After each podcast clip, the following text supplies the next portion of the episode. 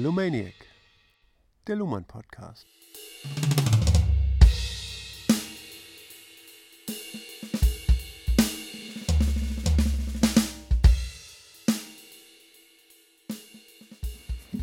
Herzlich willkommen bei Lumaniacs, Folge 2 von dem Luhmann Podcast Das Recht der Gesellschaft. Mein Name ist Ulrike Sumpflitt. Und mein Name ist Joachim Feldkamp. Und ja, Wir haben uns übrigens einen Namen überlegt. Oh ja, In der ja, ersten ja. Folge hießen wir noch äh, Luhmann Podcast, ganz schnöde.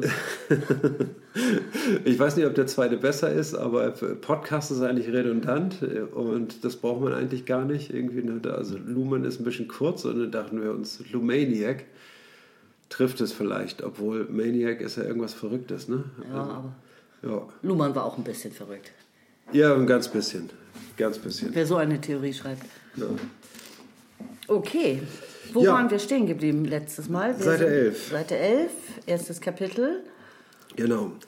Ich äh, kann ja mal kurz zusammenfassen, worum es beim letzten Mal ging. Ne? Also wir haben uns, äh, oder Luhmann fragt sich in diesem Kapitel, äh, wodurch stellt sich überhaupt die Notwendigkeit einer, einer Rechtstheorie? Also wo, woher ergibt sich das Bedürfnis daraus? Ne? Und da geht er erstmal so ganz empirisch ran und äh, und äh, guckt, was es da gibt und äh, macht geschichtliche Forschung, was es dort gegeben hat zu früheren Zeiten und, ähm, und hat zunächst mal festgestellt, dass ähm, also in älteren Zeiten vor allen Dingen aus zwei Gründen äh, Rechtstheorie betrieben wurde. Das eine war zu didaktischen Zwecken, also das heißt Ausbildung von Juristen. Ne? Und äh, das heißt Rechtsunterricht hat er das genannt. Und ähm, ja, das ist äh, der eine Punkt. Der zweite Punkt ist die Rechtspraxis. Genau, und ähm, die Rechtspraxis, irgendwie, da geht es um die Konsistenz von, von juristischen Entscheidungen, also vor Gericht.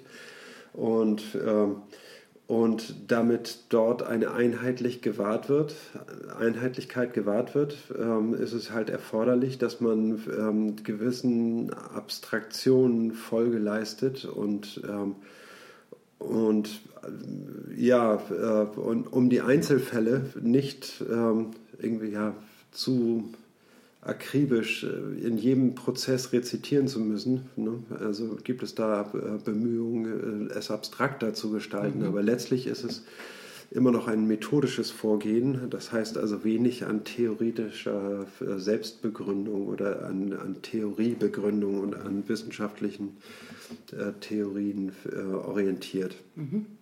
Na, Also das ist noch keine wissenschaftliche Theorie.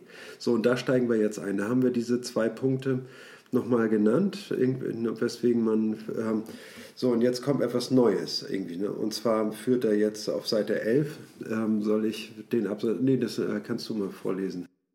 Also zuletzt ging es ja nochmal um äh, Rechtstheorie, das, das sollte man vielleicht auch nochmal kurz erwähnen, weil er bezieht sich jetzt darauf, Das, darauf kommt er jetzt. Ja. dass Rechtstheorie ähm, ja, ein, ein Aspekt noch auf keinen Fall die Intention hat, Kritik abzuwehren, sondern ständig äh, stattfinden muss, um auch Entscheidungen letzten Endes treffen zu können, um Begriffe, Kriterien Ja. und Prinzipien zu finden, die man dann verallgemeinern kann. ja, genau. Ne? Und dann wieder von der, von der Regel vielleicht eine Ausnahme zu, äh, Ausnahmen zu finden, also ein Ausnahmeregelschema. Genau.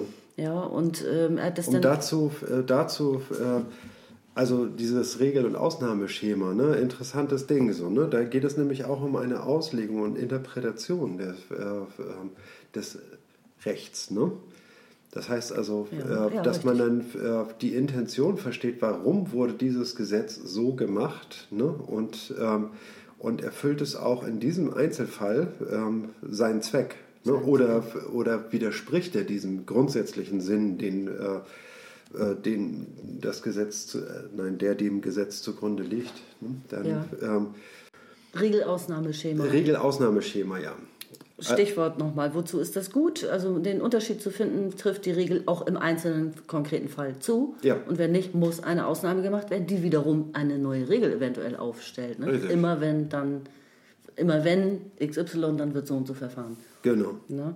Und ich meine, äh, der, der letzte Satz aus der ersten Folge äh, von Luhmanns Text ist das Legitimationsproblem, was sich dann ergibt. Ja. Das entsteht aus der notwendigen Selektion nämlich erst aus der sichtbar werdenden Kontingenz der Ergebnisse. Mhm. Ja, also so prozessiert das Recht meiner Meinung nach, wenn ich es richtig verstehe, immer weiter vor sich hin.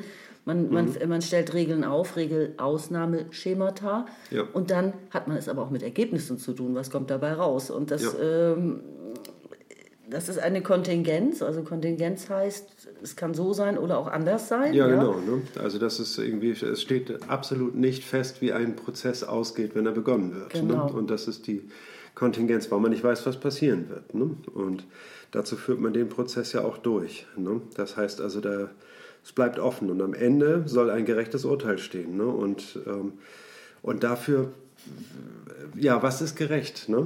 Ne? die, äh, natürlich äh, sagt man immer irgendwie Recht und Gerechtigkeit sind zweierlei. Ne? Aber äh, letztlich ist das Recht immer an der Gerechtigkeit orientiert. Ne? Das ist es. Ja.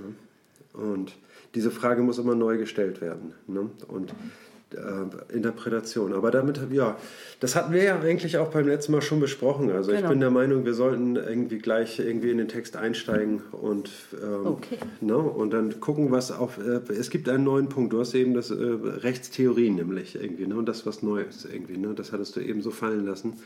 Ne, das ähm, ja, müsste dann irgendwie nochmal der Rechtspraxis zugeordnet werden, was du gesagt hast. Mhm. Das wäre richtiger, glaube ich. Ja, Okay. Erst seit etwa drei Jahrzehnten gibt es Bemühungen, die deutlich über diesen Stand der Dinge hinausgehen und sich weder auf dogmatische Theorien noch auf Rechtsphilosophie beschränkt wissen wollen.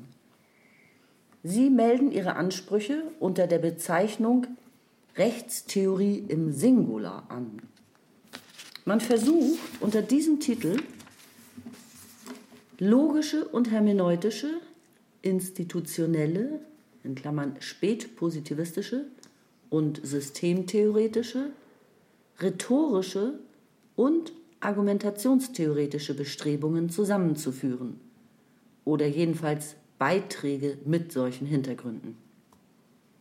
Ein klares Profil ist einstweilen nicht zu erkennen. Die Unterscheidung von rechtsdogmatischen Theorien und Rechtstheorie in einem allgemeinen Sinne gilt inzwischen als akzeptiert. Aber damit ist die Zuordnung der Rechtstheorie zu den Binnenperspektiven des Rechtssystems noch nicht gegeben. Jedenfalls wird auch in der allgemeinen Rechtstheorie der Normbegriff als Grundbegriff für unverzichtbar gehalten als Grundbegriff, das heißt aber als durch sich selbst definierter Begriff, als kurzgeschlossene Selbstreferenz. Die Norm schreibt vor, was gesollt ist. Das macht dann auch die Unterscheidung von Normen und Fakten als Leitunterscheidung unentbehrlich.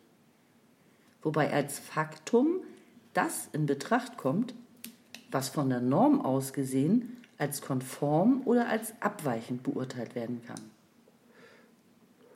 Schon mit diesen Festlegungen ordnet die Rechtstheorie sich selbst dem Rechtssystem zu. Es handelt sich immer noch um eine in die Abstraktion und in interdisziplinäre Kontaktsuche getriebene Reflexionstheorie des Rechtssystems mit der alten Grundthese, dass Normen sich nicht aus Fakten ableiten lassen, und sich auch nicht als Fakten beschreiben lassen, wenn man ihren Eigenwert, na, wenn man ihrem Eigenwert, ihrem Sollsinn, ihrem Forderungscharakter gerecht werden will. Und das mag ja auch sein, wenn man auf diese Sinnimmanenz der Normativität abstellt. Aber dass dies geschieht, weist die Rechtstheorie schon als eine Reflexionsbemühung aus die herausbekommen will, womit es das Recht seinem eigenen Verständnis nach zu tun hat. Mhm. Hui. Nochmal eine kurze Absatzzusammenfassung. Er sagt, seit, äh, seit kurzem, also erst seit 30 Jahren, gibt es neue Bestrebungen, die unter dem Namen Rechtstheorie zusammengefasst werden. Rechtstheorie, das ist ein Singular, aber äh, gleich im nächsten Satz kommt ein ganzes Konglomerat von, ähm, von unterschiedlichen theoretischen Ansätzen, die zusammengeführt werden sollen, nämlich logische, hermeneutische, institutionelle und systemtheoretische, rhetorische und argumentationstheoretische Bestrebungen. Mhm. Nicht? Und, ähm, Kann, und, können wir dazu vielleicht noch mal kurz was ja. sagen? Hermeneutisch ist. Ähm, hermeneutisch bedeutet so viel wie, ähm, dass man eine ähm, eine Vorgehensweise wählt, bei der man sich bewusst macht, dass, das, dass die äh, Schlüsse und Urteile, auf die man kommt, ähm, ähm, keine absolute Geltung haben können irgendwie. Ne? Also sie sind immer als eine Interimslösung, äh, sage ich mal, ne? die aber eine gute Basis darstellt, um ähm, zu einem späteren Zeitpunkt diese Begriffe auch zu verbessern ne? und, äh, und das Verständnis davon zu präzisieren und äh, neu zu formulieren. Das heißt also, man geht, ähm, ja, also ich denke da, ähm, ich weiß nicht, ob man Karl Popper und den logischen Positivismus, ob man das als eine hermeneutische ähm, ähm, Theorie bezeichnen kann, aber ich glaube, so in der Art sind, die, äh, sind diese Theorien geartet. Ne? Und es gibt auch institutionelle, spätpositivistische und ja. systemtheoretische, rhetorische. Rhetorik ist klar und argumentationstheoretische Bestrebungen zusammenzuführen. Argumentationstheorie ist auch ein großer Strang, sage ich mal, mhm. der auch in der Philosophie unter, unter dem Titel analytische Philosophie stark behandelt wird. Und, ähm, also ich finde jetzt am wenigsten bekannt spätpositivistisch. Ich weiß nicht, ob damit jeder, ob jeder das so einsortieren kann, was damit gemeint ist auf Erfahrung beruhend oder wie, ähm, also rein auf Anschau durch Anschauung erfahrbar, äh, durch mhm. Anschauung erfahrbare Erkenntnisse, die dann überprüfbar sind. Ja. Ja, oder? Ähm, genau, das heißt also, dass mhm. ähm, dieser Positivismus ähm, geht tatsächlich noch von der ähm, von wie soll man sagen metaphysischen Grundgedanken aus, die äh, auf eine äh, sie wollen auf eine objektive Erkenntnis ähm, äh, sich ausrichten ne, und wollen sich von, ähm, wie soll man sagen, von subjektiven Einflüssen äh, immunisieren. Ne, und, aber äh, ja, das ist eigentlich spätestens seit Kant äh, gar nicht mehr so, ähm, so denkbar und auch nicht so einfach, irgendwie so eine Theorie durchzuhalten. Ne? Aber äh, da gibt es durchaus wissenschaftstheoretische Theorien, ne, die dem sehr aufgeschlossen sind und ähm, die aber zum Beispiel sich äh, nicht in dem Sinne mit Kant auseinandergesetzt haben, wie Husserl und Heidegger das zum Beispiel getan haben, ne, sondern irgendwie eher äh, mit, in so einer analytischen Art und Weise. Mhm. Ne? Und dieser Positivismus ist auch auf jeden Fall eine Form ähm, von Kenntnis, Erkenntnistheorie, ne? die dann ähm, ja. Ähm, ja, so einen progressiven Charakter hat irgendwie. Ne? Also bei Popper gegen. Ja, ich will das jetzt gar nicht weiter mhm. vertiefen, das lenkt uns nur zu Fall. sehr ab. Es ist ein, ein, ein gigantischer, ein, also ein, ein sehr großer ähm, Kontext, nein. Es sind sehr viele Strömungen, die alle herumstrudeln und versuchen, äh, in, mit der Rechtstheorie äh, zurechtzukommen und. und äh, Umgekehrt. Die Rechtstheorie versucht mit diesen Theorieeinsätzen zurechtzukommen. Ne? Und Sie oh, versteht Oder sich, umgekehrt, ne? du hast recht. Mhm. Sie, sie versteht sich als, äh, als eine rechtssystemimmanente Theoriebestrebung. Ne? Mhm. So versteht sich die Rechtstheorie. Das heißt, das kommt aus dem Rechtssystem direkt heraus ne? und, wird, äh, und ist, wie soll man sagen, wird in der, ähm, an den Rechtsfakultäten gepflegt. Es wird irgendwie in der äh, Rechtsprechung, in, in, der Rechtspraxis ebenfalls berücksichtigt. Ne? Und ähm, da versucht man eben äh, ja, eine eigene systemimmanente theoretische Grundlegung. Das gelingt aber nicht besonders gut. Ne? Genau. Ne? Weil also was man daran sieht, irgendwie, ne, dass diese ganzen Ansätze nicht zusammengeführt werden können, so dass alle Ja dazu sagen, ne? sondern da gibt es noch sehr viel ähm, Arbeitsbedarf. Ne? Ja, also er sagt ja, die, die, ein, klar, ein klares Profil ist nicht zu erkennen bisher. Ja. Äh, wobei man hätte vielleicht einmal noch sagen müssen, seit, er hatte ja geschrieben, seit, seit drei Jahrzehnten gibt es solche Bemühungen. Mhm. Mittlerweile sind es jetzt fünf, 50 Jahre ungefähr. Ne? Ja. Ne? Das Buch ist von 95. Ja. Also ungefähr seit 50 Jahren. Mittlerweile hat sich ja auch durch ihn jetzt viel getan. Ja.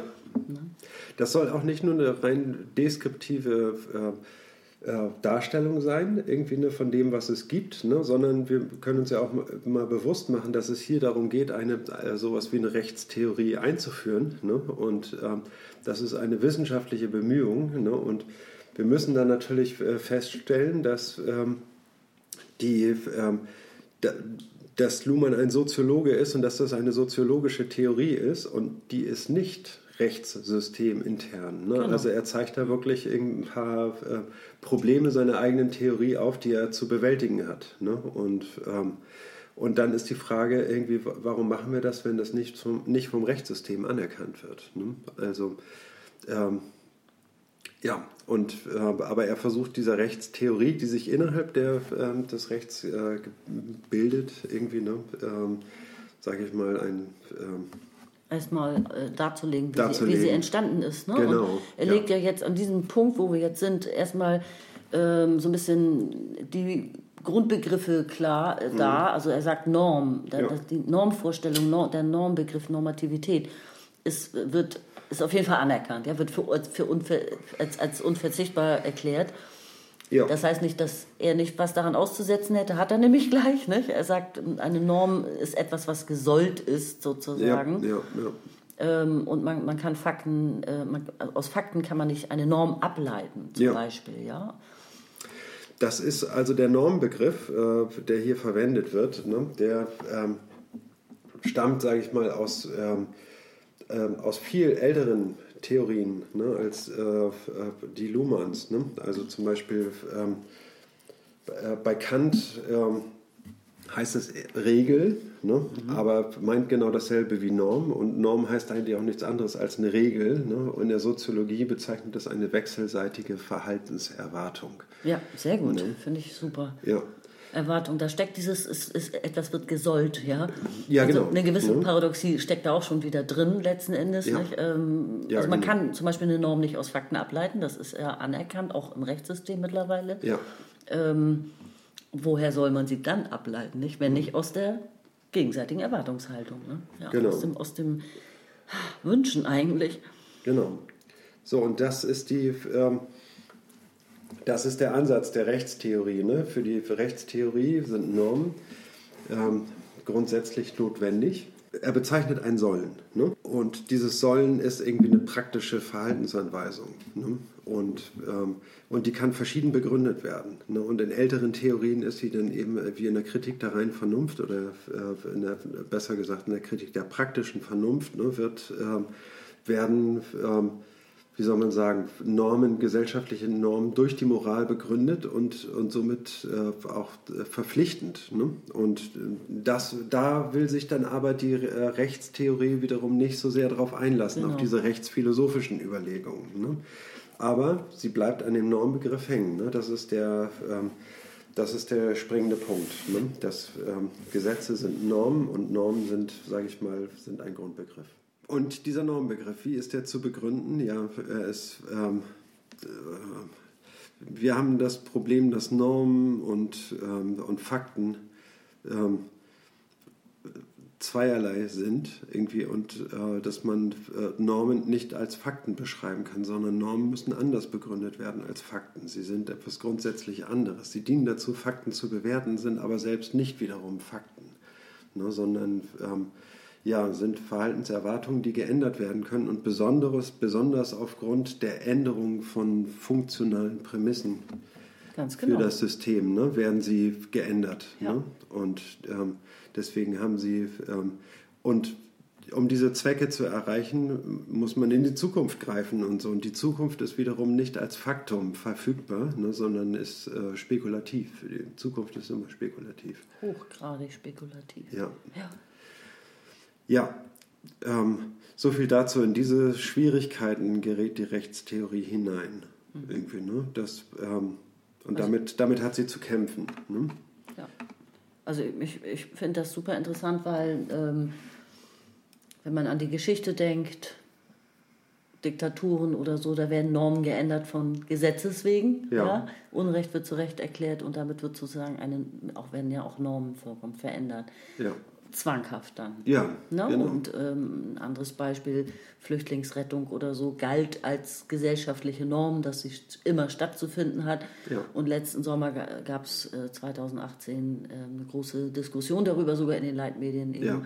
ob das denn wirklich sein müsste und in jedem Fall und so weiter. Da wurde eine, eine, eine Norm verletzt, hat einen großen Aufschrei gegeben in der Ja. Gesellschaft, die so ja nicht festgehalten war schriftlich. Ja? Das war, also erst in dem Moment, wo sie verletzt wurde, Ja. konnte man praktisch feststellen, das ist eigentlich die Norm. Mhm. Also insofern, Normverletzungen spielen in der, in der Geschichte und in der Politik auch äh, eine sehr große Rolle. Ja, ja, also in jedem Fall. Okay, Okay, ich lese vor, Seite 13. Philosophen hatten immer schon mit Fragen zu tun, die so abstrakt waren, dass man nicht unterstellen konnte, dass Juristen und in Rechtsfragen verwickelte Laien sich dafür interessieren. Zum Beispiel die Frage, weshalb man verpflichtet sei, dem Recht zu gehorchen. Dies ist zweifellos eine Frage, deren positive Beantwortbarkeit im Rechtssystem unterstellt werden muss, denn andernfalls würde das System kollabieren. Andererseits gibt es Grenz- und Ausnahmefälle, Widerstandsrecht zum Beispiel. Dann mag auch eine theoretische Klärung der Verpflichtungsfrage hilfreich sein, wenngleich im praktischen Betrieb des Systems nur aus gegebenen Anlass. Aber das gilt schließlich für jedes Problem. Ja. Okay, also das heißt, irgendwie im Rechtsbetrieb haben diese philosophischen Reflexionen über das Recht eigentlich gar keine ähm, ähm, Bewandtnis. Ne? Dazu ist nicht, das hatten wir beim letzten Mal auch schon gesagt, irgendwie, ne? das ist irgendwie dazu ähm, ist keine Maßstäbe. Zeit. Es ist einfach keine Zeit verfügbar. Ne? Dieser, ähm, es ist nicht die Funktion des Rechts. Ne? es ist auch nicht die Das Funktion. muss man auch ehrlich sagen. Naja, also bei diesen Fragen, bei diesen grundsätzlichen Fragen, Da eigentlich schon wiederum. Ne, Also könnte man sagen, irgendwie, es gehört dazu. Es, ist, es, es ist dem zugeordnet. Genau das schreibt er ja eigentlich auch. Ne? Dass, ähm, dass es ähm, dringend dazu gehört, dass man unterstellen muss, irgendwie, ne, dass man dem, äh, dass man verpflichtet ist. Dem, man kann sich dem nicht entziehen oder man muss dann nichts unterschreiben oder so. Ne? Das Recht gilt sofort. Warum eigentlich? Ne? Kann man mit Recht fordern, dass äh, dass etwas von sich aus gilt, nur weil ich geboren bin und da bin, irgendwie ne, habe ich jetzt irgendwie diesem und jenen Anweisungen Folge zu leisten. Ne? Das ist, ähm, äh, ist das denn rechtens? Ist das ethisch vertretbar? Ne? Also diese, äh, das sollte das Rechtssystem schon beantworten können. Ne? Ansonsten kollabiert es irgendwie. Ne? Das heißt, irgendwie dann sieht jeder sich ähm, sozusagen entfesselt, das zu tun, was er, was er möchte. Also das muss das äh, Gesetz begründen können. Ne? Dann muss das Gesetz ebenfalls begründen können, wann die Gesetze nicht gelten. Genau, Schwieriger das Fall. liebe ich ja, Widerstandsrecht, das finde ich großartig. Das Widerstandsrecht, aber das, ist- wirft ja. juristische Begründungsprobleme auf. Ne? Naja, aber das, nö, ja, wirft es. Es ist auch eine Paradoxie, aber es gibt es. Das Ja. Recht definiert selbst, wann man dem Recht nicht Folge leisten muss, ne? Ja. wann man Recht brechen darf oder Ja. sogar sollte. Ja, ja, Ja? ja. Also das finde ich ist fantastisch. Ja, ne? aber auf der einen Seite ist man verpflichtet, ne, das zu tun. Auf der anderen Seite ist man auch verpflichtet, genau dem zu widersprechen. Ne? Das ist natürlich schwierige ähm, Ausgangslage. Ne? Wie, wie kriegt man das unter einen Hut? Ne?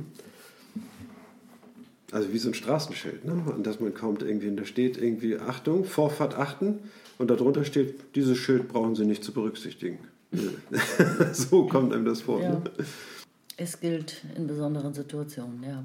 Mhm. Müsste man sich jetzt mal ganz genau durchlesen, was überhaupt im Widerstandsrecht so festgehalten ist. Das kenne ich nicht im Wortlaut. Ja. Also, Ja, es geht um, um die Grenzziehung, ne? das sieht man Ja. da eindeutig. Ne? Das heißt also, die, die Recht, das Recht braucht diese Grenze, wo, wo man sagt, irgendwie hier gilt es und hier gilt es nicht. Ne? Das heißt, es muss seine eigenen Grenzen kennen, ne? um ähm, Recht sprechen zu können. Ne? Und genau das zeigt, darauf weist, es, äh, weist er hier hin, ne? dass man sagt, irgendwie, okay, ja, äh, es gibt Ausnahmefälle, wo man, äh, wo man verpflichtet ist, irgendwie de, dem Recht, geltenden Recht zu widerstreiten, äh, zu wieder zu handeln. ja, du greifst schon voraus, ne? die Grenzen des Rechts, darauf führt es gleich hinaus, ne? dieses erste Kapitel. Ja, das ist das immer irgendwie, ne? wenn man sich vorbereitet, hat man das schon so ein bisschen im Hinterkopf irgendwie, ne? und dann, äh, ja, dann flutscht es einem so raus irgendwie. Aber gut, ähm, dann lesen wir doch einfach weiter, dann kommt es ja auch nochmal. Mhm. Weiter geht's. Weiteren Auftrieb erhält diese Tendenz zur Abstraktion einer Rechtstheorie aus Bemühungen und um einen Vergleich verschiedener Rechtsordnungen oder Rechtsordnungsfamilien, zum Beispiel solcher des Common Law und solcher mit Kodifikationen wichtiger Rechtsgebiete. Beim Rechtsvergleich ist es wichtig, Distanz zu den Wertungen der einzelnen Rechtsordnungen zu gewinnen, aber trotzdem die Selbstbejahung des Rechts mitzuvollziehen. Also zum Beispiel nicht zu bezweifeln, das Recht durchgesetzt, ein Gesetz fallweise konkretisiert werden muss und dass es gute und weniger gute Gründe für bestimmte Textauslegungen gibt. Ansatzweise kann man hier das Entstehen einer weltweiten Rechtskultur beobachten, die hohen Spielraum für Unterschiede lässt, aber doch auf ihre eigenen Maßstäbe Wert legt und sich hierin nicht reinreden lässt. Okay. Da habe ich gleich mal Fragen zu. Also was heißt Fragen? Ich finde, wir sollten ein paar Begriffe kurz auch dann klären. Ja, welchen, ja. welchen zum Beispiel? Naja, also vielleicht einmal ganz kurz Common Law und Zivilrecht, dass man auch einmal, ja. man kann das nicht alles voraussetzen.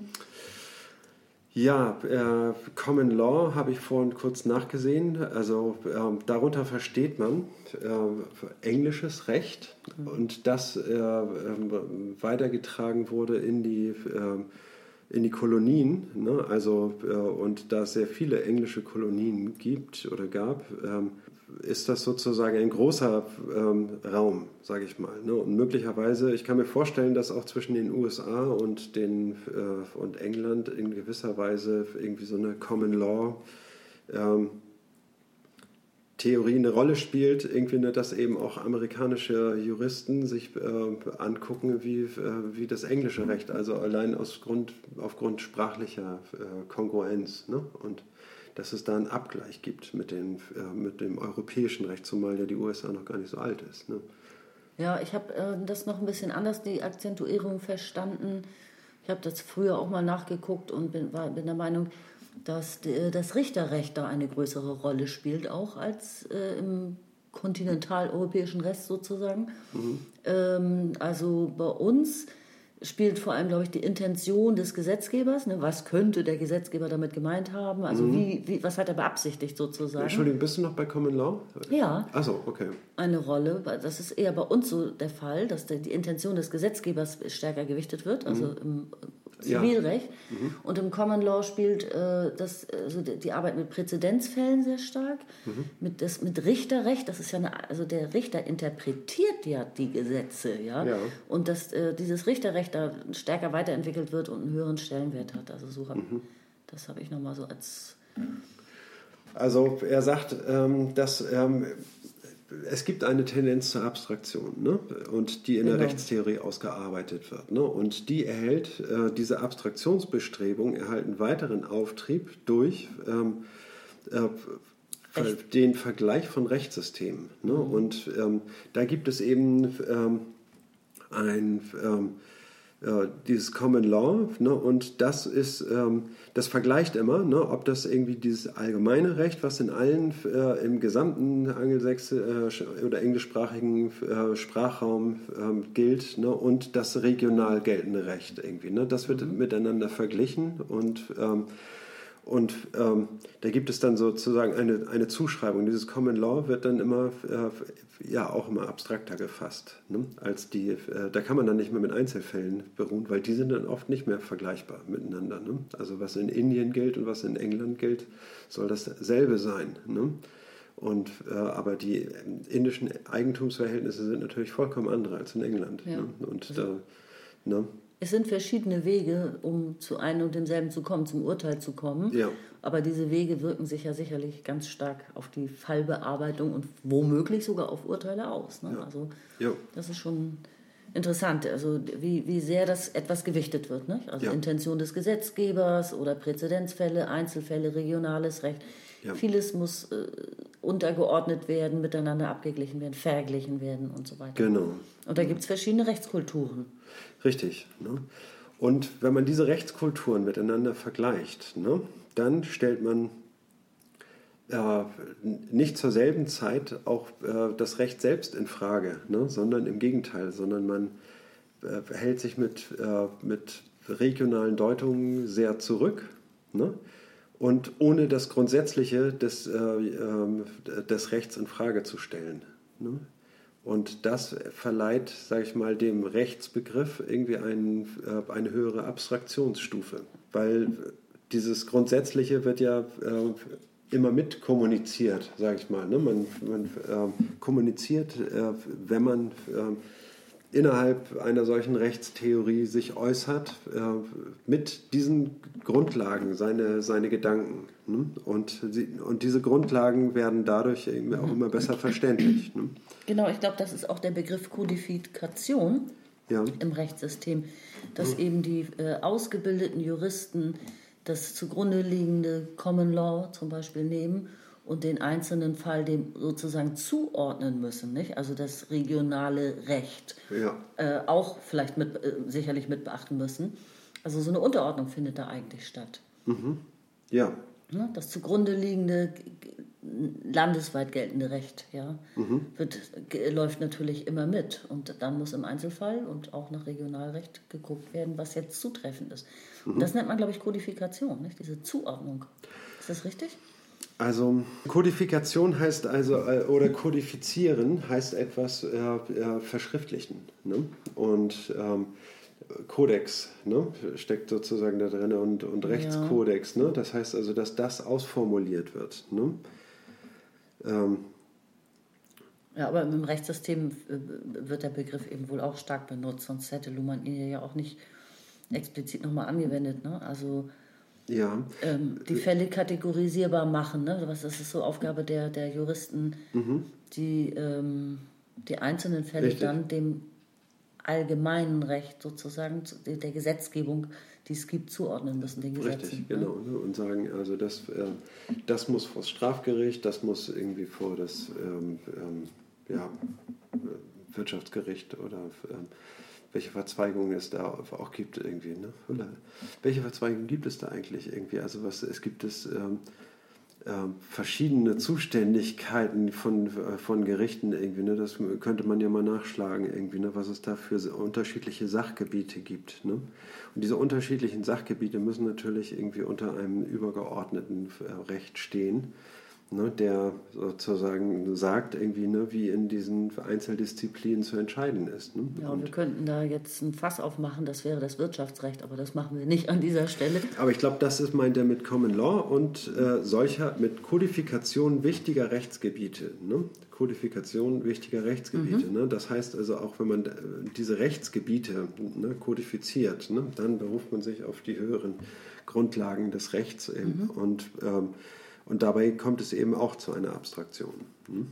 Es wird okay. immer abstrakter sozusagen, das Recht, also genau. gerade hier in unserem Sprachraum. Ja, und man gewinnt dadurch Distanz zu den einzelnen Wertungen ne? und bleibt trotzdem bei einer äh, Selbstbejahung des, äh, des Rechts. Mhm.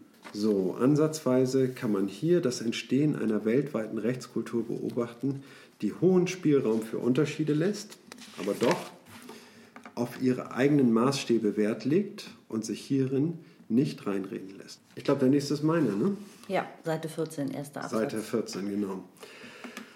Auch hier wird von Rechtstheorie gesprochen. Eine strikt wissenschaftliche Analyse gibt dem Theoriebegriff aber eine ganz andere, eine den Gegenstand konstituierende Funktion. Jede wissenschaftliche Bemühung hat sich vorab ihres Gegenstandes zu vergewissern.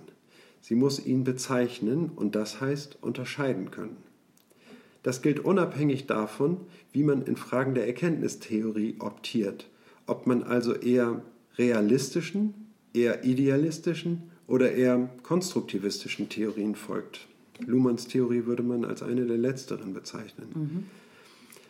Mit der Bestimmung des Gegenstandes ist in einem pluralistischen Wissenschaftskontext jedoch zugleich die Möglichkeit, ja die Wahrscheinlichkeit gegeben, dass verschiedene Theorien und erst recht verschiedene Disziplinen ihren Gegenstand verschieden bestimmen und deshalb nicht miteinander kommunizieren können. Sie sprechen dann, auch wenn sie denselben Namen, in unserem Falle Recht verwenden, über Verschiedenes. Es mögen dann Seiten um Seiten mit Auseinandersetzungen gefüllt werden, die aber ohne Ergebnis bleiben oder bestenfalls der Schärfung der eigenen Waffen dienen. Man redet aneinander vorbei. Grausam. Oh ja. Das kommt mir sehr bekannt vor. Heute ist ja alles interdisziplinär. Ja. Und das äh, kommt mir auch manchmal in anderen ähm, Bereichen, meinetwegen Ökonomie, so vor, Mhm. dass wirklich aneinander vorbeigeredet wird. Also Ja. dass die Leute äh, mit so verschiedenen Blickwinkeln, meinetwegen jetzt der feministische und also äh, so verschiedenen Theorien daherkommen, dass man das schon das Gefühl hat, sie sprechen nicht mehr über denselben Gegenstand sozusagen. Ja, Sie bestimmen ihn im Grunde komplett anders, von vornherein. genau. Große Verzweiflung. Gleichzeitig Ja. total klasse. Es ist ja super, so viele Blickwinkel zu haben. Und das äh, halte ich auch für einen sinnvollen Weg der Evolution ganz einfach, ja, dass, dass, sich, das so, dass sich das so entwickelt. Ja. Aber es ist natürlich tragisch, wenn, wenn man wirklich nicht mehr miteinander, nicht mehr miteinander redet Ja. ne? und jeder seinen eigenen Weg geht. Naja, und ist die Frage, ob das äh, im Rechtssystem überhaupt funktioniert. Ne? Ob irgendwie solch ein Pluralismus geduldet werden Ja. kann und, oder ob das äh, System dadurch äh, ins Wanken gerät, sage ich mal, irgendwie. Ne? Also ähm, das bringt nichts, irgendwie sich über solche Dinge zu unterhalten. Deswegen unterlassen wir es ganz. Die Kommunikation kommt sukzessive zum Erliegen und ein ja, und dieser Bereich der Semantik wird, äh, bleibt unbestellt und ja, so enden, enden Systeme. Ne? Aber ja, ist es im Rechtssystem möglich? Ich weiß es nicht. Ich weiß es auch nicht. Ich weiß, Ja. dass es äh, im, im äh, Wirtschaftssystem bei der Ausbildung an der Uni einen großen Kampf gibt, plurale Ökonomik zu lehren, also die Lehre plural zu machen, Mhm. Ja. Mhm. verschiedene Denkschulen äh, zu unterrichten. Ein, findet ein großer Kampf auch sehr erfolgreich statt mittlerweile. Ich habe sowas Vergleichbares noch nie aus dem Rechtssystem gehört. Also Mhm. plurales Jurastudium, also Ja, interessant, müsste man tatsächlich mal rausfinden. ja. Also das, darüber wird auf jeden Fall überhaupt nicht in den Medien berichtet, Genau. ne? worüber sich Juristen eigentlich unterhalten, wenn man sie alleine lässt.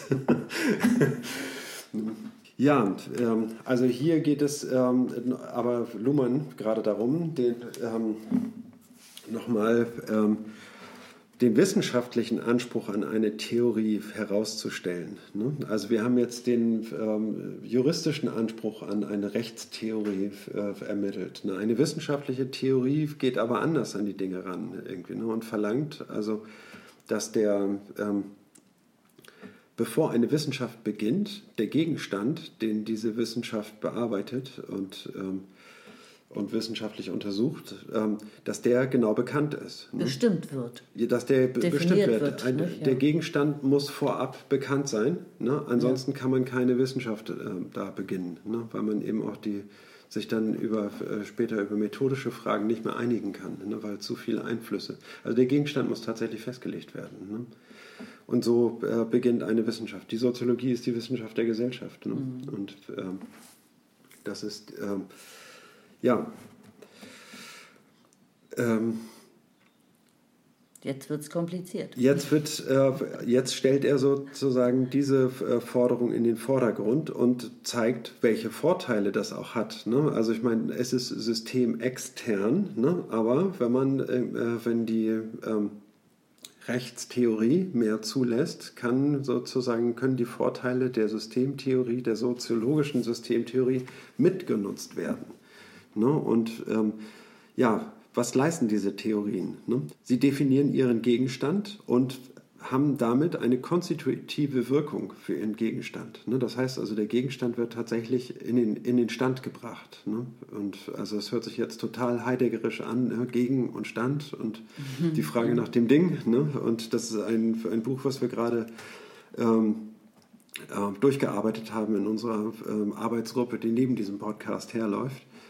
Und ähm, ja, Heidegger spricht äh, von dem, äh, von dem Gegenstand. Den, der Gegenstand muss in den, in den Stand gebracht werden. Ne? Und das können wir nur, indem wir die Frage nach dem Ding beantwortet haben. Ne? Wenn wir wissen, was Dinge als solche sind. Ne? Und das ist eine schwierige Frage. Ja, und dann ist es, äh, also wenn man das getan hat, dessen muss man sich, das muss man sich klar machen, diesen Anspruch bringt Wissenschaft mit und das ganz unabhängig von der Frage, ob man eher realistischen, idealistischen oder konstruktivistischen Theorien anhängt. Ne? Und, ähm, und wenn man jetzt einer konstruktivistischen Theorie anhängt, ne, dann ist es auf jeden Fall auch so, ne, Luhmanns Systembegriff, ne, der wird dann einfach mal so äh, äh, da übernommen ne, und, ähm, und auf das ähm, Rechtssystem projiziert. Ne, und äh, wir sehen, sage ich mal, eine Kommunikation da laufen, eine operativ geschlossene ähm, Kommunikation, die unter einem bestimmten Code stattfindet und das ermöglicht, ähm, den Gegenstand zu beobachten. Ne? Und ähm, ja, jetzt greift man nicht zu weit voraus, weil er äh, dieses ja, Kapitel, wir müssen, ja. das, das ist die Interpretation dieses Textes. Ne? Okay. Ne? Also ich finde nicht, dass ich da jetzt, natürlich behandelt er später auch nochmal so, ne? aber wenn man das verstehen will, irgendwie, dann muss man das, glaube ich, schon mal anschneiden. Ne? Na gut. Genau, also wir haben irgendwie da eine, ähm, die Bestimmung des Gegenstandes in einem pluralistischen Wissenschaftskontext, jedoch zugleich die Möglichkeit, ja die Wahrscheinlichkeit gegeben, dass verschiedene Theorien und erst recht verschiedene Disziplinen ihren Gegenstand verschieden bestimmen und deshalb nicht miteinander kommunizieren können. Diese Fallstricke ähm, zeigen sich irgendwie. Ne? Das heißt also, wenn man das zulässt, ne, dann würde die, ähm, also ein eine wissenschaftliche Herangehensweise und jeweils eigene konstitutive Mechanismen, die äh, den Gegenstand äh, ganz unterschiedlich bestimmen, ne? das führt zu keinem äh, Ergebnis. Ne? Das ist die, äh, die Kehrseite. Ich würde sagen, wir können den nächsten Absatz machen. Seite 14, zweiter Absatz. Dies liegt besonders im Verhältnis von Rechtswissenschaft und Soziologie nahe. Für die Rechtswissenschaft geht es um eine normative Ordnung. Für die Soziologie, je nach Theorierichtung, um soziales Verhalten, Institutionen, soziale Systeme.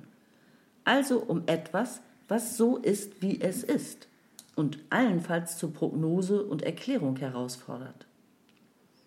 Man kann es bei der Feststellung dieses Unterschiedes belassen, muss dann allerdings einräumen, dass die Disziplinen und innerhalb der Disziplinen die verschiedenen Theorien einander nichts zu sagen haben. Die allgemeine Theorie des Rechts oder das, was in Einführungskursen gelehrt wird, hat sich dann darauf zu beschränken, vorzustellen, was es so alles gibt. Als da wären Rechtsrealismus, Rechtstheorie, soziologische Jurisprudenz, also Rechtswissenschaft, und Rechtssoziologie, vernunftrechtliche und rechtspositivistische Strömungen mit den jeweils unterschiedlichen Abschwächungen ihrer Spätphasen, ökonomische Analyse des Rechts und Systemtheorie. Jetzt kommt's. Auf einen gemeinsamen Nenner muss man verzichten. Oder? fragt Lohmann. Mhm. Ich würde sagen, ja, muss man. ja. Naja. Die Soziologie ist, glaube ich, schon am, am besten geeignet und als einzige tatsächlich geeignet, äh, als Beobachter von außen schon. das System ja. zu beschreiben. Ja. Ne? Und das, was da alles stattfindet, ist, ist tatsächlich relativ chaotisch. So, so kommt es mir tatsächlich vor.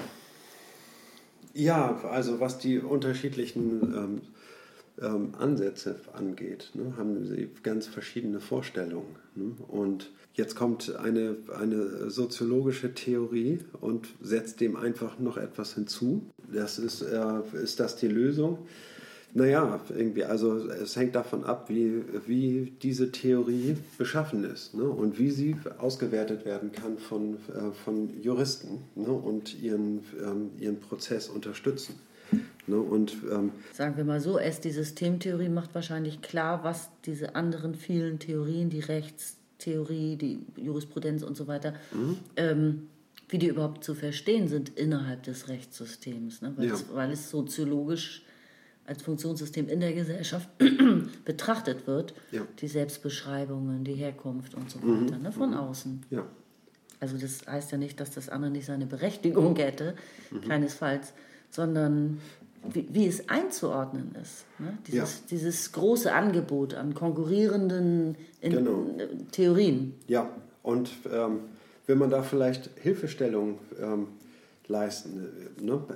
Indem man dieses Problem überhaupt erkennt, ne? dass, die, äh, dass sie aneinander vorbeireden, das ist ja keine Selbstverständlichkeit. Also sie reden ja tatsächlich ne? und, äh, und merken quasi nicht, dass sie aneinander vorbeireden. Wundern sich nur, dass sie nicht zu einer Einigung kommen. Ne? Diese, äh, wenn jetzt eine Theorie daherkommt irgendwie und äh, Hilfestellung anbietet, dabei eben genau mit diesem Problem aufzuräumen ne? und zu gucken, irgendwie, na, also in welcher Weise können wir diesen Dialog fortführen und äh, äh, in welcher Weise kriegen wir diesen Dialog niemals zu einem guten Ende ne, und können auch gleich damit aufhören. Ne? Ja, wie müsste dann, wenn die, eine soziologische Theorie so beschaffen wäre, ne, dann wäre sie gut. Ne, dann könnte man sie anerkennen und, äh, und sie würde tatsächlich ein, äh, akzeptiert werden. Ich weiß gar nicht, wie sehr übrigens Luhmann im Rechtssystem unter Juristen bekannt ist und gelesen wird. Das, äh, Weiß ich auch nicht.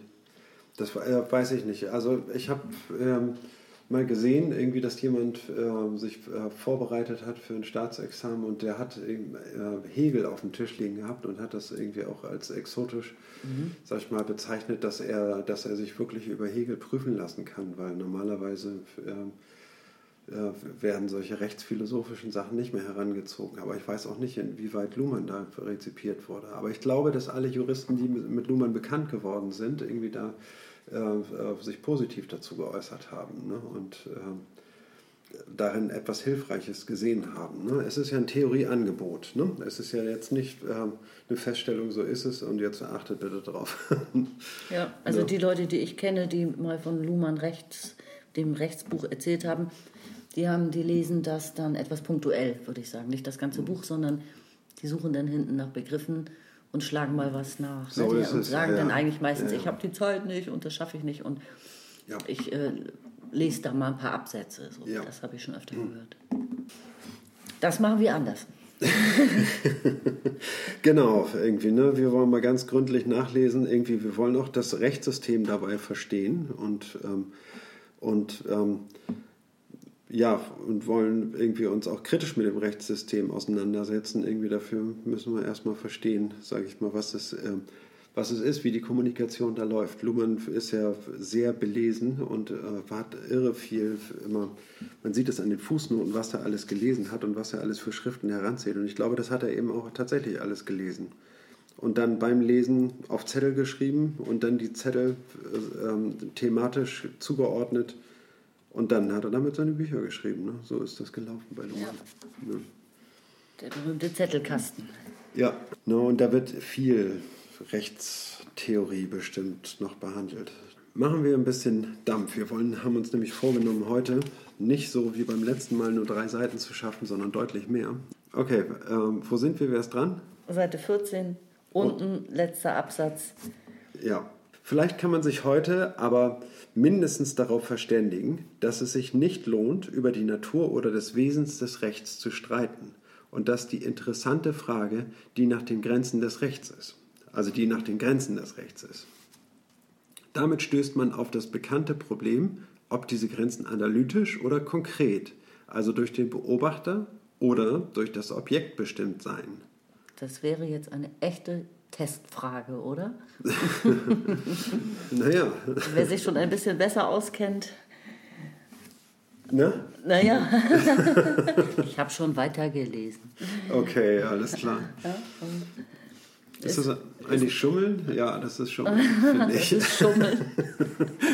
Ich habe erst Nee, weitergelesen, nachdem ich mich gründlich selbst gefragt habe, was wohl die richtige Antwort sein könnte. Was heißt die richtige Antwort? Ne? Also eine, die weiterführt. Ne? Wenn, nämlich wenn es durch den Beobachter festgelegt wird, ne? dann ist, die, ist das willkürlich irgendwie ne? und irgendwie führt zu diesen grundsätzlichen Streitigkeiten. Ne? Wenn es durch das Objekt festgelegt ist, irgendwie, ne? dann kann man immer äh, beim, bei der Gegenseite konstatieren, irgendwie, na, hast du das denn richtig verstanden und so und so sehe ich das und ach so, nee, ich habe das jetzt so verstanden, aha, okay, wie können wir das jetzt äh, auseinanderhalten und ähm, uns da einigen. So, ne? so laufen dann die Prozesse ab, wenn man das an dem Objekt ja. orientiert. Ne? Aber das du heißt, sagst das so leichthändig, nicht? das erfordert ein ganz schönes Umlegen eines Denkhebels. Oh ja. Ne? Ähm, das muss man erstmal verstehen können und ähm, ja, nachvollziehen, nachvollzogen haben.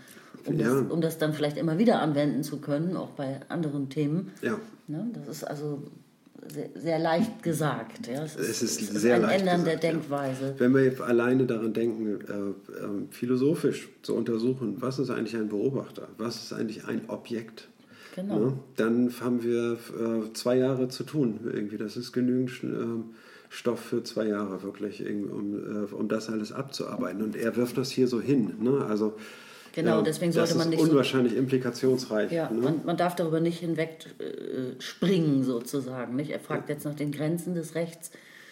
Ähm, das äh, spezifiziert er ja auch gleich, wie, da, wie danach zu fragen ist. Und er stellt jetzt die super wichtige Frage: Sind diese Grenzen eigentlich analytisch zu bestimmen oder bestimmt hm. sogar? Genau. Oder sind sie ähm, konkret durch das Objekt bestimmt? Ja. Ne?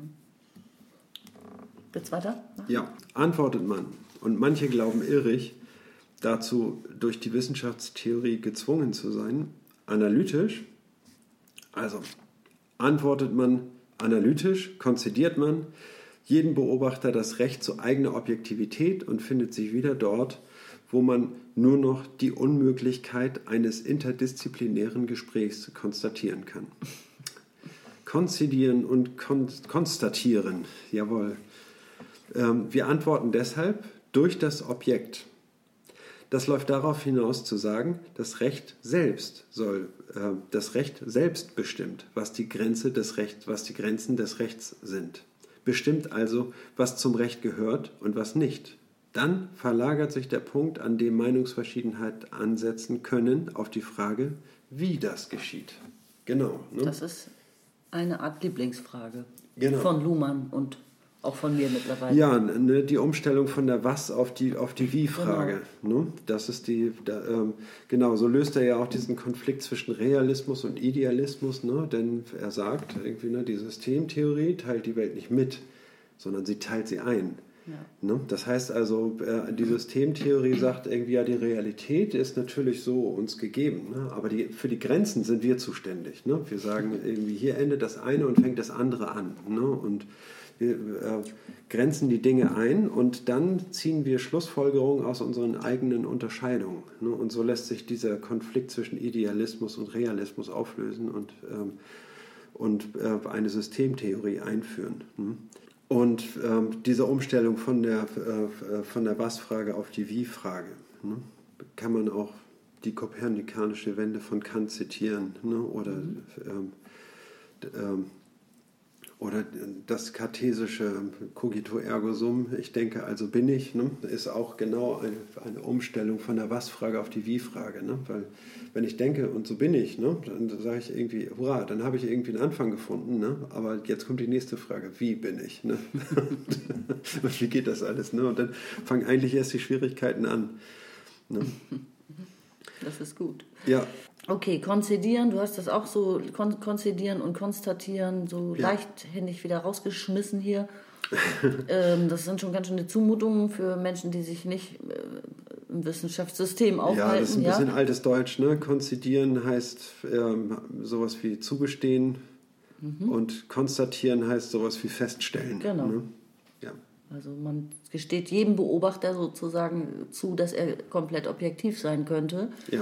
Und wenn das jeder wäre, und dann hätte eventuell jeder recht, also da kann man zu keiner Lösung kommen. So? Also ja. kann sich nicht einigen. Ja.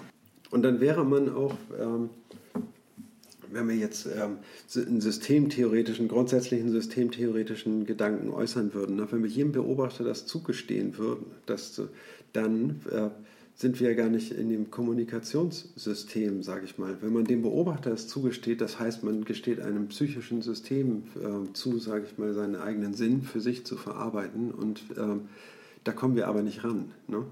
Und, das, ähm, mhm. und, und oft sind diese Gedanken, die jemand dann hat im, äh, und wie er die Dinge sieht, auch überhaupt nicht sprachlich formuliert, ne, sondern er sieht sie einfach so. Ne? Mhm. Ne? Und ähm, also das ähm, psychische System verarbeitet ähm, Sinn völlig anders als Kommunikationssysteme. Ne? Genau. Und ähm, wenn wir auf das Objekt umstellen ne, und sagen, wir untersuchen das, äh, das Rechtssystem ne, und dann sind die ähm, ähm, Äußerungen, die Einzelne tun, immer nur daran orientiert, wie sie sich in den, äh, in den systemischen Kommunikationsprozess integrieren ne? und, und was aus ihnen wird ne? und wie sie bewertet werden, ob sie zurückgewiesen werden oder teilweise zurückgewiesen werden und, oder angenommen werden. Ne? Und das, so kommt man eben auch dahin mhm. äh, zu erkennen, wie das System selbst seine eigenen Grenzen zieht und definiert. Mhm. Nicht? Anhand welcher Begrifflichkeiten und Kategorien ja. und Symbole, Symbolik und ähm, gibt es noch mehr? Das ist das Wichtigste eigentlich. So ja. der, die operative Schließung gegenüber anderen Richtig. Funktionssystemen wie dem ja. Wirtschaftssystem und so weiter. Also wie macht ein System das? Wie grenzt es sich ab? Wie, wie kommt es überhaupt dazu, sich zu einem System aufzuschwingen? Genau. Ne? Das, ja, das, das ist, du das, schneidest die alles entscheidende Frage an. Ne? Es geht ja darum, irgendwie ne, einen, den Gegenstand in den Stand zu bringen. Ne?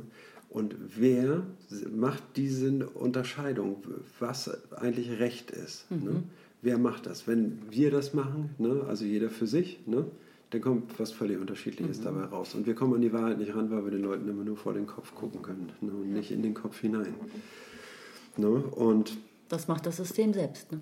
Das, und dann äh, sagt Luhan, über, äh, man muss das dem System überlassen, die Grenzen selber zu ziehen, sein Außen zu bestimmen, man, äh, also dem Recht. Ne? Ja, Volltreffer, ja. das ist ja in allen Systemen. Er hat ja auch ähm, Wirtschaft der Gesellschaft geschrieben oder zum ja. Erziehungssystem.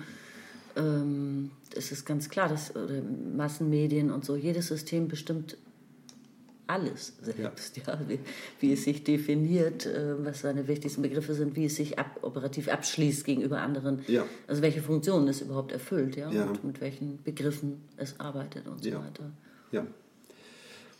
Genau, und in diesem Prozess greifen wir, ähm, greifen wir hinein und sagen, ähm, also in dem Streit um, äh, um die Grundbegriffe des Rechts irgendwie ähm, machen wir den Vorschlag, ähm, das äh, Recht sich durch sich selbst bestimmen zu lassen. Ne? Genau, das ist der Ausgangspunkt seiner Theorie jetzt ja, hier, ne? Genau. Die er jetzt aufstellen wird. Ja.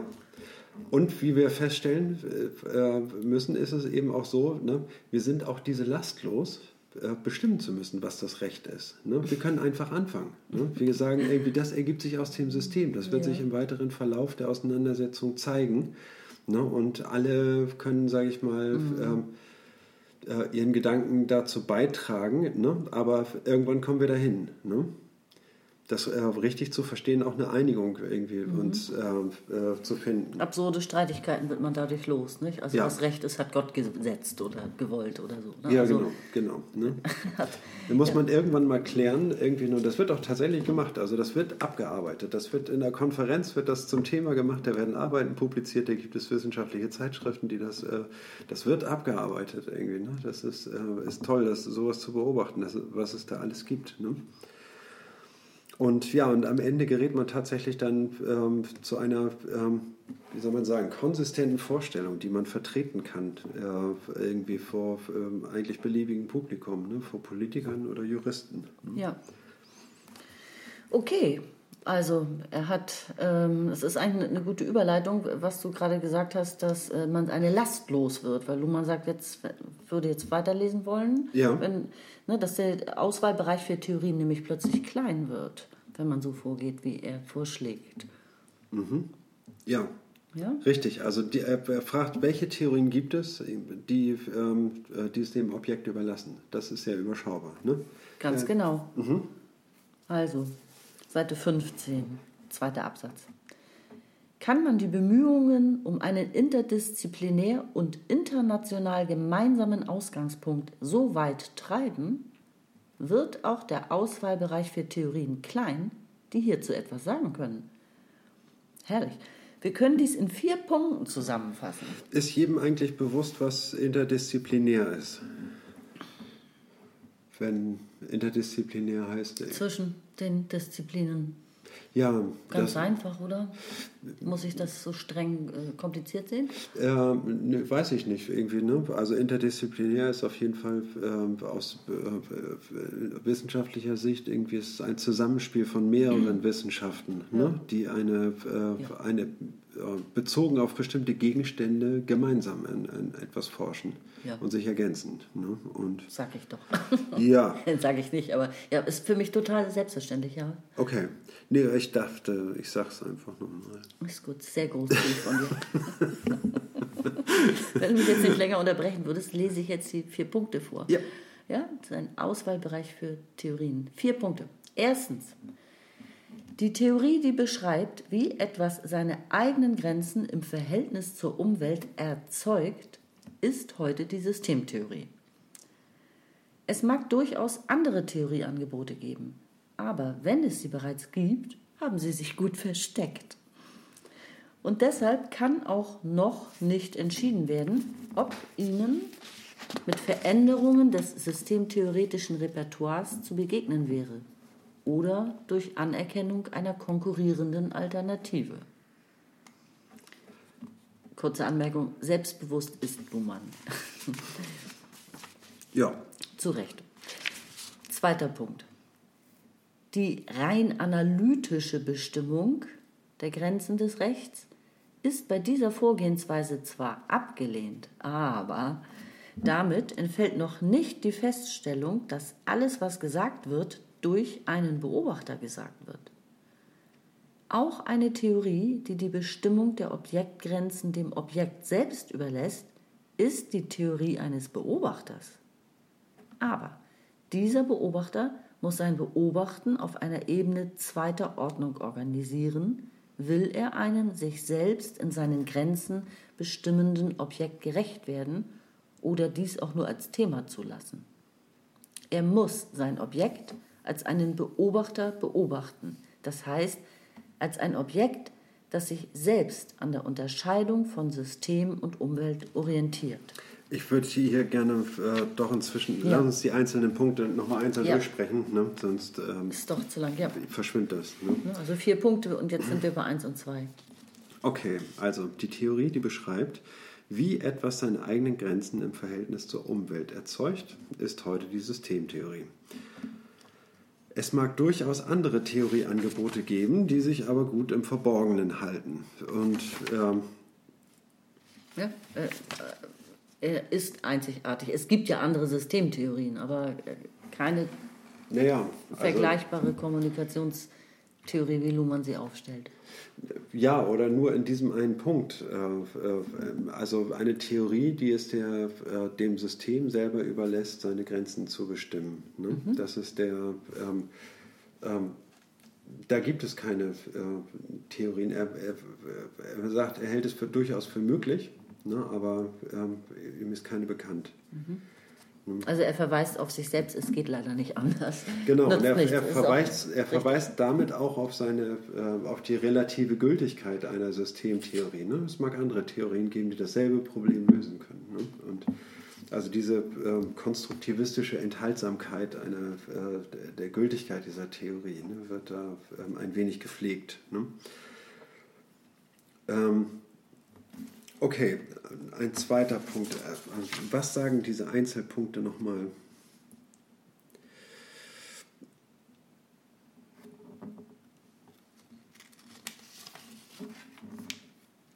Es geht darum, wie das System seine Grenzen selbst setzt ja. als Objekt. Ja. Ja? Okay. Das, und, eine, und das will er mit einer Theorie erfassen, die sich an vier Punkten orientiert. Ja? Und diese, diese vier Punkte listet er jetzt auf.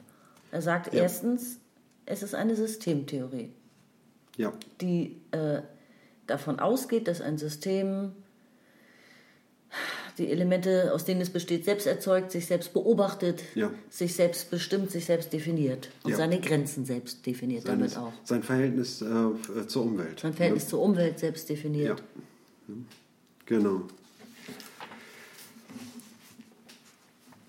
Das ist also einer der vier Punkte mhm. seiner Theorie. Er will mit der Systemtheorie eine, ähm, eine, Theo eine Rechtstheorie aufstellen über das Recht der Gesellschaft. Ja. Eigentlich nicht eine Rechtstheorie, das war jetzt Quatsch. Oh, ne, ja, doch. Es ist nicht eine Rechtstheorie, sondern es ist eine Theorie des, des Rechts der Gesellschaft, wie die Gesellschaft das Recht sieht und wie das Recht sich in der Gesellschaft sieht, gegenseitig. Ja, das ist noch ein interessanter Punkt irgendwie. Ne? Der, äh, also wir sprechen jetzt von einer äh, interdisziplinären Denke des Rechtssystems selber, aber das Rechtssystem hat, äh, äh ist ein Teil äh, des Gesellschaftssystems ne? und, genau. äh, und steht in einer wechselseitigen Abhängigkeitsbeziehung zur Gesellschaft. Ne? Würde man jetzt dem System vollständig sich selbst überlassen, sondern dann würde das System irgendwie in einen Solipsismus verfallen irgendwie. Ne? Das heißt also, und darum geht es ja nicht, das Recht äh, hat eine Funktion innerhalb der genau. Gesellschaft. Genau. Es soll das Zusammenleben organisieren. Das, nee, das war die Aufgabe der Politik, aber er sagt irgendwie, das soll durch gerechte Regelungen äh, vollzogen werden. Ja, ein Rechtssystem ohne Gesellschaft ist unmöglich. Das, äh, es hätte ja gar keine Aufgaben. Ja. Also es, ist, äh, es geht, existiert nur beides zusammen.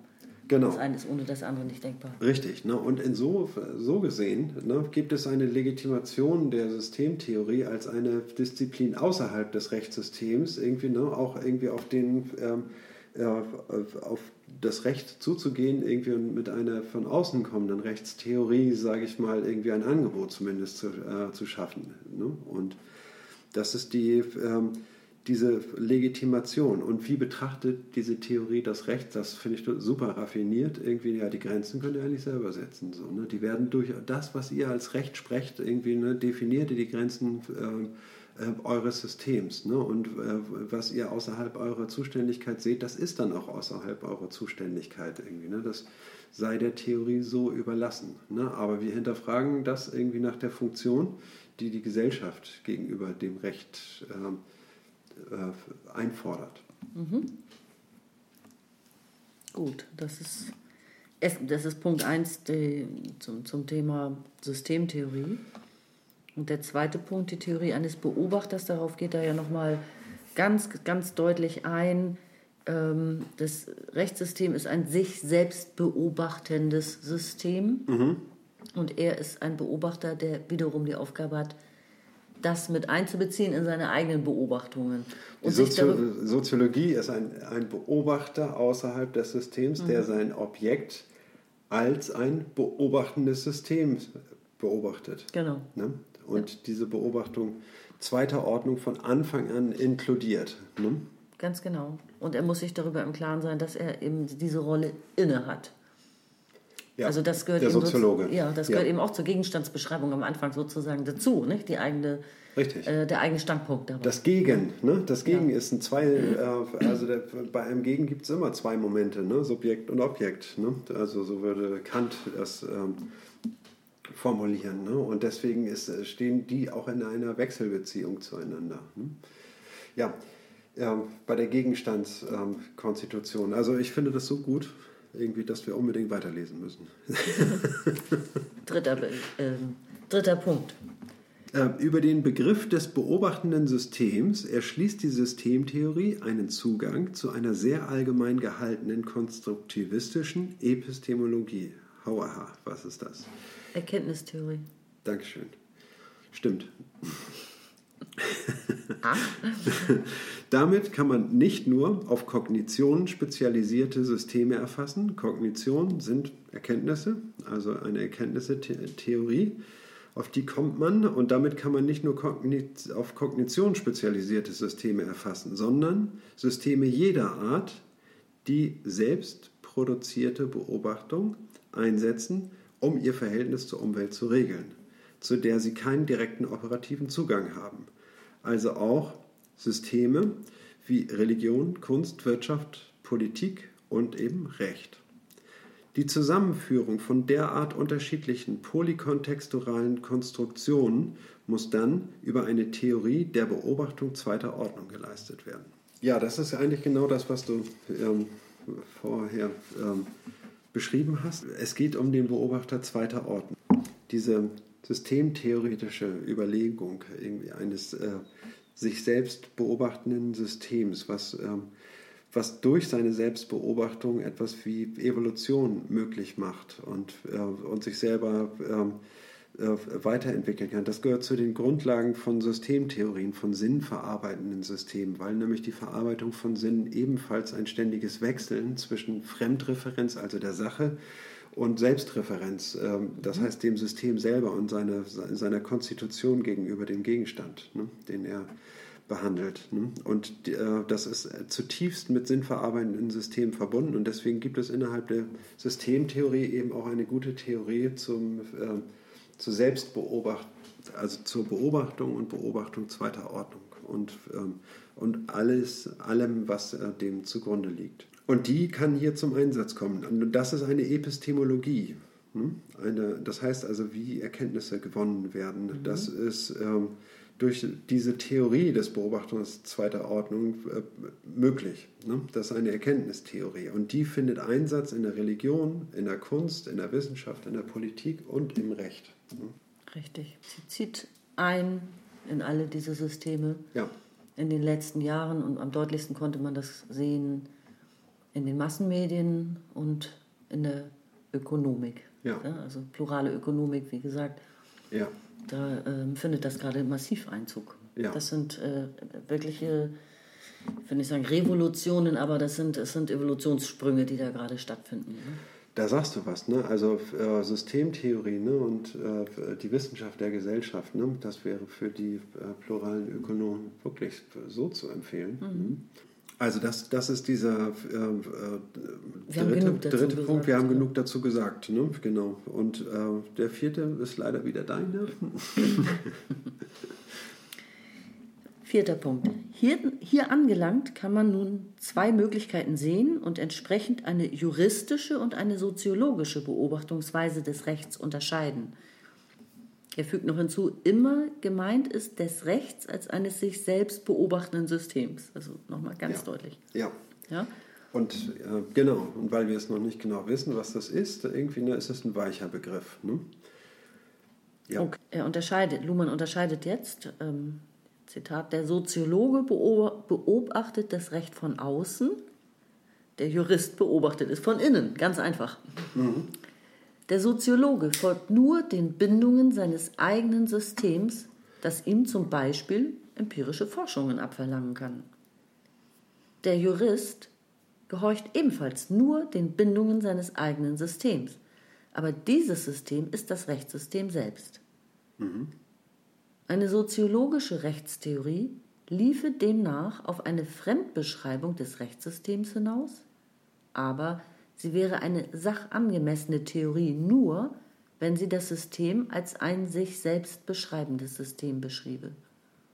In Klammern, was in der Rechtssoziologie heute noch kaum ausprobiert ist.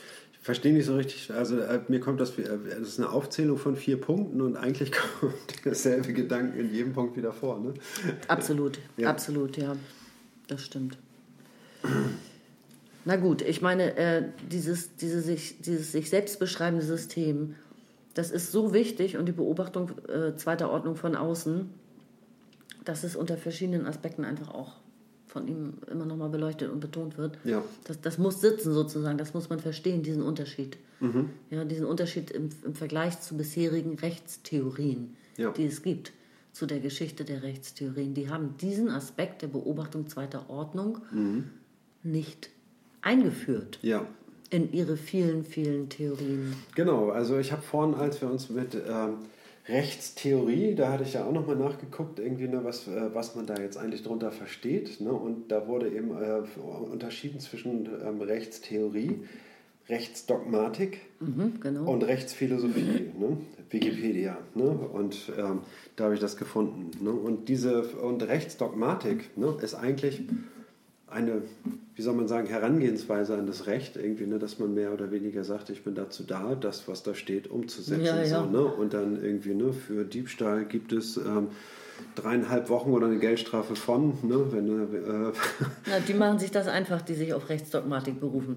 Ja. Nicht? Also dann guckt ihr mal die Verfassung an in Deutschland, genau. äh, Würde des Menschen ist unantastbar oder äh, Pressefreiheit und so weiter. Also wenn man sich das so einfach machen könnte, das Recht will interpretiert werden. Ja, genau. Ja, und äh, mit Dogmatik kommt man äh, nicht weit, ehrlich Genau, gesagt. genau. Nicht nur in, in einfachen Brotdiebstahlfällen vielleicht da. Ja, genau, in den einfachsten Fällen, in den schwierigen Fällen, besonders in denen, wo man sich selbst hinterfragen muss. Ne? Irgendwie ist es, ähm, ähm, da kommt man mit der Rechtsdogmatik überhaupt nicht äh, mehr weiter. Ne? Also da gerät man dann wirklich ähm, ins Schlingern. Ne? Und ähm, bei der Rechtsphilosophie, ne? die hat wiederum ihre eigenen Maßstäbe gesetzt irgendwie. Ne? Und äh, die sind nicht praxisnah, sag ich mal, ne? und sind nicht irgendwie ähm, richtig am System orientiert, ne? was, äh, also ich weiß nicht, ähm, inwieweit Kant wirklich Einblick hatte irgendwie in den, in den Prozess einer, also er hat ja auch sowas wie eine Rechtsphilosophie entwickelt, eine, eine Metaphysik der Sitten, nämlich, und dort hat er ähm, ähm, ja, hat irgendwie auf moralischen Grundsätzen aufbauend und nach äh, metaphysischen Grundannahmen, die er in der, äh, auch in seiner Epistemologie, nämlich der Kritik der reinen Vernunft, gewonnen hat, ne, setzt er dort Maßstäbe für das Recht. Aber ich weiß nicht, ob er überhaupt mal irgendwie zu Forschungszwecken ins Gericht gegangen ist und sich ähm, Prozess angeguckt hatte und irgendwie sich wirklich irgendwie mit den Fragen, mit denen sich Juristen befassen, auseinandergesetzt hat ne, und, und geguckt hat, ob er da Antworten finden kann. Weiß ich nicht. Ne? Aber ich, das sind ja auch die Probleme der heutigen Gesellschaft, dass wir alle schlecht miteinander reden können, weil jeder so unglaublich spezialisiert ist und in seinen eigenen Filterbubbles sozusagen lebt. Ja. Hat, das hat sich natürlich auch durch die Ausdifferenzierung der Berufe so stark entwickelt. Ja. Ne? Und so ist es ja sogar in einem, meine- meinetwegen im Mediensystem, dass die Controller oder die Manager äh, natürlich eine ganz andere Sichtweise auf die Dinge haben als die investigativen Journalisten, die Ja. vielleicht aus Kriegsgebieten berichten oder so. Also jeder hat wirklich seine eigenen Welten und auch seine eigenen Begriffe und, und, und vielleicht auch sogar Studiengänge und so. Ja, also das, ähm, und deswegen ist, ist der soziologische Ansatz einmal, das hat Luhmann ja auch mit den Massenmedien großartig gemacht, einmal zu betrachten, was sind die eigentlich, welche Funktion haben die eigentlich? Ach nee, die bestimmen fun- also definieren sich selbst, die setzen sich ihre eigenen Grenzen und so weiter. Also ähnlich wie bei dem Rechtssystem. Das ist äh, wirklich Augen, das ist augenöffnend. Und das ist etwas, was alle verbinden sollte, die in so einem System arbeiten. Das wäre natürlich ein, ein, eine großartige Grundlage an Wissen und Erkenntnis. Ja, ja. Kann man jetzt sagen, irgendwie, dass die, ähm, ah, da werfe ich jetzt irgendwie eine grundsätzliche Frage aus, aber äh, würdest du sagen, dass Luhmann den, äh, ähm, das Recht überzieht mit einer äh, Ideologie, wenn er seine Theorie auf das, äh, oder wenn er einfordert, dass man seine Theorie berücksichtigt im, im Rechtssystem, würde man dadurch eine Ideologie dort hineinschleppen? Niemals, um Gottes Willen, genau das Gegenteil. Ich finde Ja. es überhaupt nicht ideologisch. Also eine Ide- Ideologie ist ja et etwas, die ähm, sich sehr auf, äh, auf, auf bestimmte Thesen und Meinungen auch fixiert und andere auch äh, als falsch erklärt. Überhaupt gar nicht. Ich, das ist ja äh, gerade nicht ideologisch, was er macht. Genau das Gegenteil, meiner Meinung nach. Ja, Er sorgt für eine gesunde Selbsterkenntnis, ähm, in, in was für einem System man sich eigentlich gerade aufhält, als Ja. Teilnehmer des Rechtssystems oder des Massenmediensystems oder des politischen Systems. Mhm. Also äh, wirklich alles andere als ideologisch, Ja. würde ich sagen. Es ist äh, äh, so sachlich fundiert wie kaum etwas anderes da. Also im Gegenteil, ich würde eher sagen, vieles, was ich kann es jetzt vom Mediensystem viel besser beurteilen, was das Mediensystem über sich selbst erzählt, das ist vielleicht zu 50 Prozent ideologisch. ja. Ja, Also ich muss. Und nicht Luhmann. das kann der Zuhörer natürlich nicht sehen, dass ich die ganze Zeit mit dem Kopf nicke. Das sehe ich ganz genauso. Ähm, das ist so ein. Ähm, der Inhalt, sage ich mal, von, von dieser Auseinandersetzung mit, mit Habermas gewesen, wo Luhmann die. Ähm, ähm, also zunächst mal seinen ganz eigenen Ansatz äh, gegenüber Habermas demonstriert hat, dass das nämlich ähm, Soziologie von der ähm, Kommunikation anheben muss und nicht von der Handlungstheorie. Ne? Und wenn wir von Handlungstheorien sprechen, dann sind wir auch ganz dicht bei Normen und äh, dergleichen. Und, ähm, und müssen natürlich eben auch beantworten äh, die Frage irgendwie, ja, äh, brauchen wir Normen? Irgendwie gelten diese Normen, sind sie verpflichtend und verbindend? Irgendwie, ne? Worum geht es eigentlich? Ne? Eine soziale Utopie auch auszusprechen, ne? das ist der Begriff, den Luhmann verwendet. Ne? Muss eine Soziologie ein, eine soziale Utopie äh, enthalten? Nein, das muss sie nicht. Ne? Das muss er. sie nicht. Bei Luhmann wird man darauf auch nicht treffen. Genau. Da kann ne? man 10.000 bis 20.000 Seiten lesen und man wird nicht auf eine Utopie bei ihm treffen. Ja, das ist richtig. Also das ist sehr sagen, angenehm. Luhmann ist geruchsneutral. Absolut.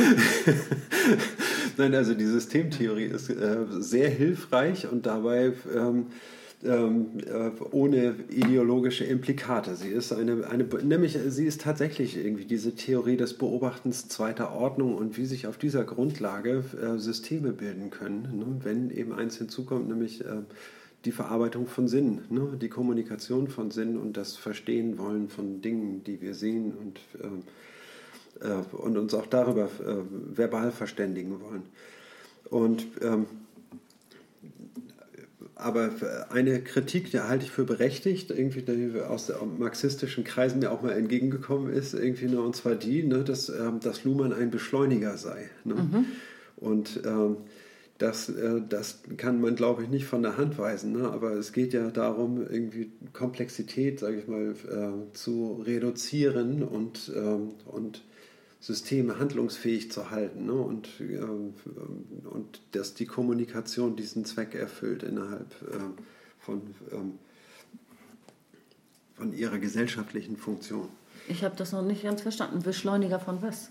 Beschleuniger? Ja, ein, ein Beschleuniger von, von, ähm, von Kommunikation, ne? also der es ermöglicht, äh, sich schneller, besser irgendwie über Dinge austauschen zu können, indem man ganz gezielt die Widersprüche, die man hat, äh, auffindet, abarbeitet und äh, Differenzen generiert, ne, mhm. die es eben leichter machen, irgendwie Theorien zusammenzuführen ne, und füreinander fruchtbar zu machen. Und das ja. wird ihm vorgeworfen? Das finde ich absurd. Nö, das wird ihm nicht vorgeworfen, ne, aber äh, damit ist die Sorge verbunden, irgendwie, dass äh, die alten Theorien abhanden kommen, die das noch nicht konnten. Ja, eine Hyperkomplexität auch entsteht irgendwie und äh, so viel Neues äh, ähm, passiert, dass man äh, das in gesellschaftlichen Diskursen gar nicht mehr verarbeiten kann und dergleichen. Ne? Und das, ähm, ja klar, passiert das ständig, aber dafür kann doch Luhmann nichts ja, und seine Theorie. Es ist eine Sorge, ne? Die, dass Luhmann sich so auswirkt, ne? beschleunigend auf, die, auf gesellschaftliche Prozesse. Mhm. Ne? Und. Na, ich habe eher das Gefühl, äh, Luhmann könnte für etwas mehr Ruhe in manchen gesellschaftlichen Prozessen sorgen, weil wenn viele Menschen die Erkenntnisse hätten, würden ja. sie den ganzen Streit und diese tausenden Diskurse äh, etwas gemäßigter äh, damit umgehen können, einschätzen ja. können und genau. besser argumentieren können und äh, vernünftiger streiten können. Also äh, ich, ich kann das leider nicht teilen, diese Befürchtung. ich weiß nicht. Also ich empfehle äh, auch Gemächlichkeit und irgendwie sich ausgiebig mit diesen Dingen auseinanderzusetzen und irgendwie äh, mußevoll irgendwie auch dieser ähm, diesen Fragen nachgehen, den schwierigen Fragen nachgehen, irgendwie nur und ähm, wenn darin, wenn das beschleunigt wird, irgendwie, dann finde ich es auch gut. Ne? Wir haben noch ein kleines Absätzlein. Okay. Wollen wir das durchziehen? Ja, das machen ja. wir. Ja. Also, diese wenigen Bemerkungen zu, Implikat, äh, zu Implikaten eines interdisziplinären Gesprächs führen bereits mitten in ungelöste Theoriefragen hinein. Oh ja, wir müssen sie an dieser Stelle abbrechen mit der Bemerkung, dass eine adäquate soziologische Rechtstheorie zwar, mit, zwar die Vorteile einer externen Beschreibung nutzen kann, die nicht gehalten ist, die internen Normen, Geflogenheiten, Verständigungsvoraussetzungen zu respektieren. Sie kann, ja, sie muss mit inkongruenten Perspektiven arbeiten. Sie darf andererseits aber auch ihr Objekt nicht verfehlen. Das heißt, sie muss es so beschreiben, wie die Juristen es verstehen. Ihr Objekt ist ein sich selbst beobachtendes, beschreibendes Objekt. Das sich einlassen auf die Tatsache des, der Selbstbeobachtung und Selbstbeschreibung des Objekts ist Voraussetzung einer wissenschaftlich angemessenen, realistischen und ich möchte sogar sagen empirisch adäquaten Beschreibung. Oder man müsste den Mut haben zu bestreiten, dass es Selbstbeobachtung und Selbstbeschreibung im Rechtssystem gibt. Also, ja, sehr ne? schönes Kapitelende. er sagt, den Mut muss man haben. Ja. Okay, es ist nur ein Angebot, das mit dem Beobachter zweiter mhm. Ordnung, aber zeigt mir mal, dass ihr kein seid. Ja. Ne? Wenn er mal die Beweispflicht ist umdreht, gut. irgendwie ne? raffiniert. Also raffiniert, er ist ein Rhetoriker vor dem Herrn. Ja. Nicht? Also Respekt. Das ist ein wunderschöner Ausklang für dieses erste Kapitel, finde ich. Ja. Ne? Über die ähm, rechtstheoretische Ausgangslage. Genau, Luhmann dreht einfach nochmal den Spieß um ja. sagt mir, dass es nicht so ist. genau. ist unmöglich.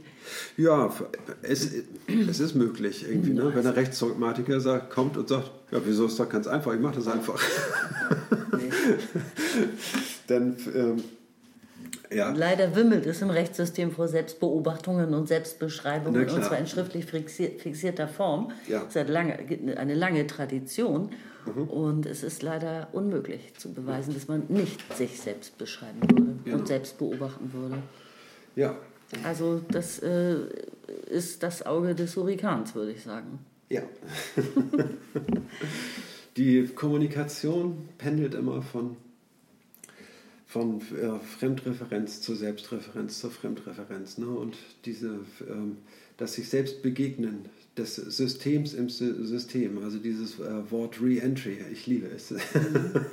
ne, Re-Entry, das heißt also eine Unterscheidung, die äh, wiederum Eintritt in ihr eigenes... Äh, in ihre eigene Form. In ihre, der Wiedereintritt, Wiedereintritt der, Form der Form in die, in die Form, Form, heißt mhm. es bei Spencer Brown. Ja. Genau. Ne?